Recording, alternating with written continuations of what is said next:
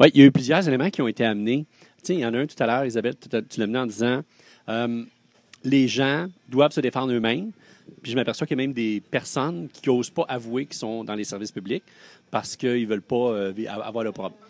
Une des façons de les aider, évidemment, c'est de donner un argumentaire. À ce moment-là, tu as un effet de levier. Tu n'es plus juste comme les officiers syndicaux qui te défendent, mais l'ensemble des gens. Je me rappelle des capsules syndicats qu'on avait fait, entre autres, sur euh, l'évaluation du personnel enseignant une capsule, quelque chose de, vraiment là, euh, simple, simple, simple, simple, avec toute la série des arguments une vidéo. Et les gens l'avaient visionné. Puis quand tu lui parlais, il avait épousé, il avait fait sien leur discours. des fois, c'est le chef syndical en qui parle, puis il réutilise ça. Ou des fois, c'est d'autres outils, d'autres médias qui les ont amenés. Mais il faut s'en servir d'eux comme, comme, euh, comme levier. Comme tu dis, bon, en temps des fêtes, tu vas voir la famille, tu vas peut-être être, euh, harcelé sur ton euh, sur ta retraite, etc. L'autre, c'est de revirer les choses parce que souvent, on dit qu'est-ce que toi tu m'enlèves parce que tu vas me chercher mon salaire, tu vas me chercher mon argent, puis si je paye c'est à cause de toi. C'est d'aller de ce que je donne de plus pour la société, qu'est-ce que ça amène de plus.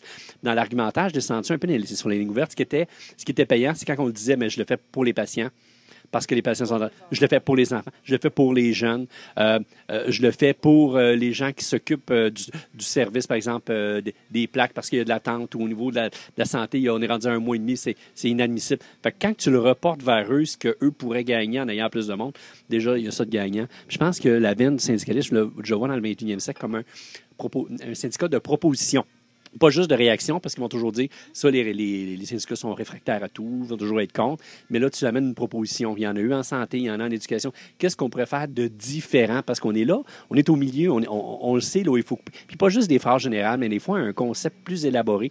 On l'a un peu en France, des fois, des syndicalismes où on amène, on est sur la table, puis on est en train d'essayer de discuter pour, euh, pour que ça change, mais avec euh, quelque chose de précis et non des, des, des, des grandes idées vagues. Puis là, ça te permet des fois d'aller rallier tes gens et tu reviens de négatif à positif. ça, je pense que aussi, ça pourrait aider dans un syndicaliste du 21e.